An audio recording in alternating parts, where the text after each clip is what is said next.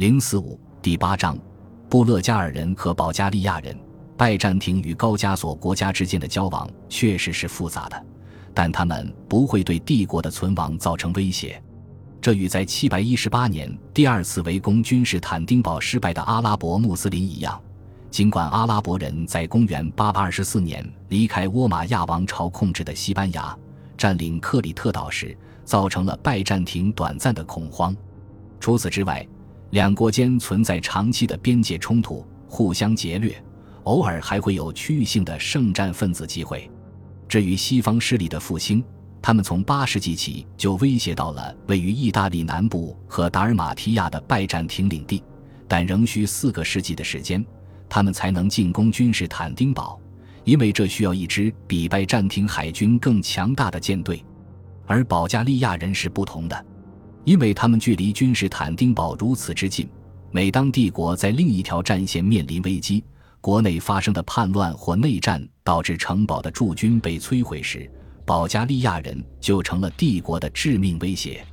多瑙河以南保加利亚人的存在，不论其强弱如何，甚至不管他的意图如何，必然威胁到帝国的生存。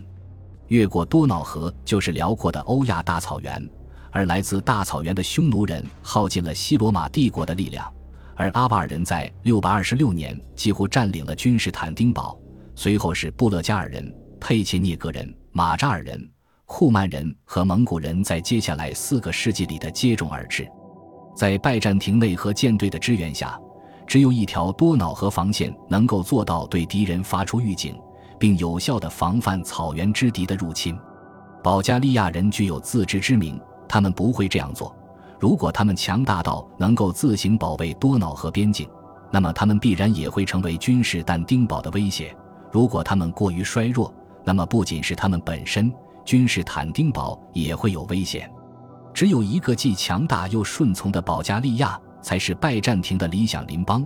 但这种看似不可能的巧合，只会短暂地发生在过渡时期，也就是保加利亚正走向衰落，但仍足以保卫多瑙河，或是正在崛起但未能威胁君士坦丁堡的时候。相当讽刺的是。保加利亚很大程度上是拜占庭人一手创造的。七世纪时，在伏尔加河以西出现了独特的欧诺古尔保加利亚部落 （Onogor Bulgar），也是在哈扎尔族希伯来语中的欧古尔、欧诺古杜尔或文图尔。在阿瓦尔宗主国的统治下，后来的保加利亚人获得了共同并完整的突厥人身份。在我们的文献来源中，他们当时大多以欧诺古尔人的身份出现。在皇帝赫拉克勒斯的统治下，由于阿瓦尔人在626年甚至包围了君士坦丁堡，造成了帝国最严重的危机。因此，帝国迫切需要有能力且愿意与穷凶极恶的阿瓦尔人作战的盟友。当时，没有一个新到达且已经接近多瑙河的草原民族可以加入与阿瓦尔人的斗争。因此，拜占庭人在更远的东部发现了一个盟友——库夫拉特。他是欧诺古尔人的最高统领，建立了拜占庭人后来称为古代大保加利亚的草原力量。在六百一十九年，赫拉克勒斯在君士坦丁堡接见了奥诺古尔族的首领奥加纳，让随从为他洗礼，赐予他爱国者的头衔和礼物。而奥加纳可能是库夫拉特的叔叔。大约在公元六百三十五年，库夫拉特拒绝了阿瓦尔人的霸主地位。派士兵一路向西抵达，并跨过多瑙河进攻阿瓦尔人。赫拉克勒斯授予其爱国者头衔，这被一个考古证据完美验证，即三个标有爱国者库夫拉特的金环，于1912年在乌克兰波尔塔瓦地区的马洛佩列谢皮诺村庄附近被发现。据考证，那里是库夫拉特的坟墓。其余陪葬品有二十公斤黄金和五十公斤银器，都是精良的手工制品。根据尼基乌主教约翰编年史，一个几乎是同时代的信息来源，库夫拉特是奥加纳的侄子，在幼年时就接受了洗礼，在拜占庭宫廷内和毕生挚友赫拉克勒斯一起长大。匈奴人的首领库布拉托斯是奥加纳的侄子，与君士坦丁堡受洗，童年时即成为基督徒，在宫廷内长大。他和年长的赫拉克勒斯之间充满了爱与和平。由于赫拉克勒斯对他的善意，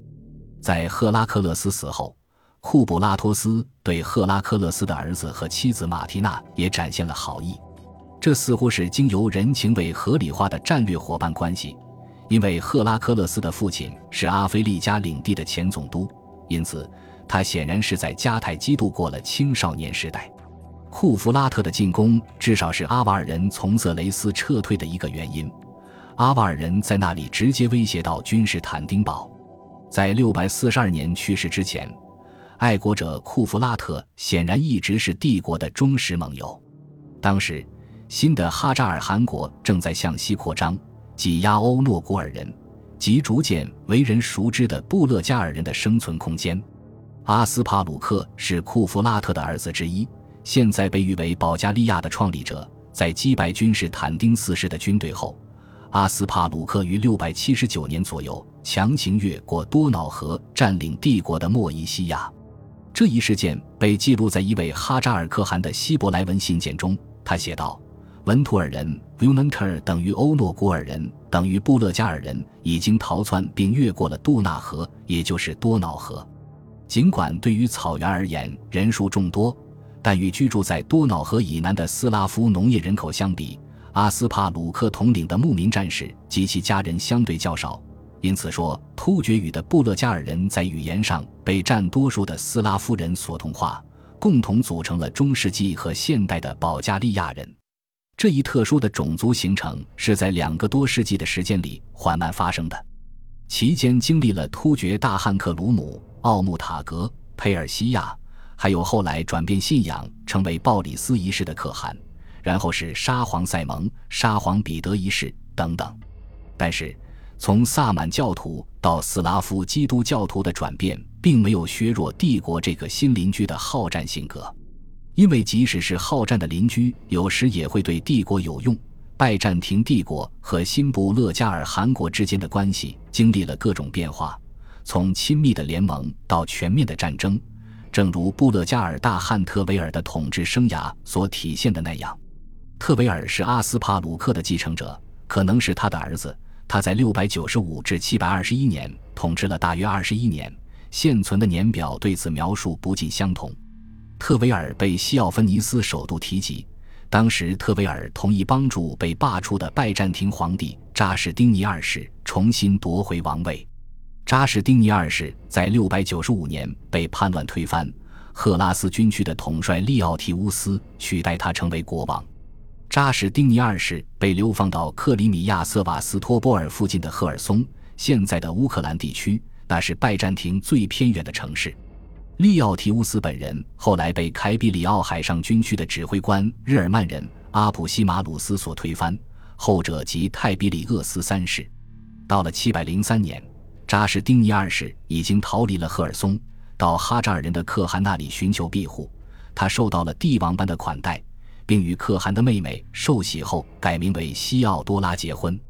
但是，当泰比里厄斯三世派使节到哈扎尔人那里要求他们遣返扎什丁尼时，扎什丁尼二世向西逃亡，并发信息给保加利亚人的首领特贝里斯，旨在获得帮助，以重新夺回祖先的领土。并许诺给特维尔许多礼物，以及将自己的女儿阿纳斯塔西亚许配给他作为妻子。后者发誓在所有方面服从并合作，荣幸地唤醒了所有受他支配的保加利亚人和斯拉夫人。第二年，他们武装起来并赶赴帝国首都。他们既没有进攻，也没有围攻。只有几个人跟随扎什丁尼二世通过一条输水管道进入城市，召集他的支持者，夺取政权。他不只是一个残废的前任皇帝，一支军队仍受他指挥。最终，阿普西马鲁斯提比略三世连同被罢黜的列奥尼提奥都遭到处决。扎什丁尼二世按照约定奖励了特维尔许多礼物和皇家船只。根据尼克弗罗斯主教的说法，实际上不仅仅如此。他对保加利亚首领特贝里斯施以许多恩惠。特贝里斯在布拉查纳的墙外扎营，最后皇帝派人来请他，给了他一件帝王斗篷，并宣布他为凯撒。凯撒是仅次于皇帝的等级，以前从未被授予外国统治者。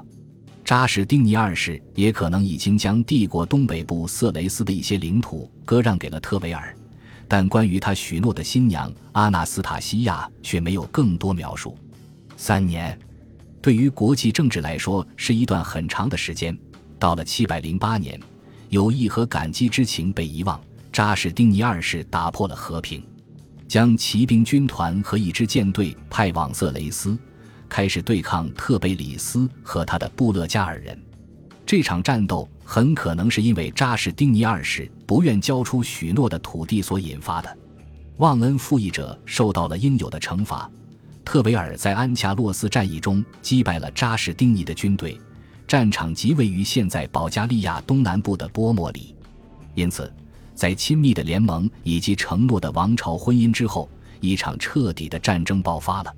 然而，据尼克弗罗斯所说，仅仅三年后，在711年，特维尔便派了三千名部下来帮助扎什丁尼二世镇压在小亚细亚的起义。无论是有意还是另有原因。但兵力仍旧不够，原因是扎什丁尼二世战败而被处决。本集播放完毕，感谢您的收听，喜欢请订阅加关注，主页有更多精彩内容。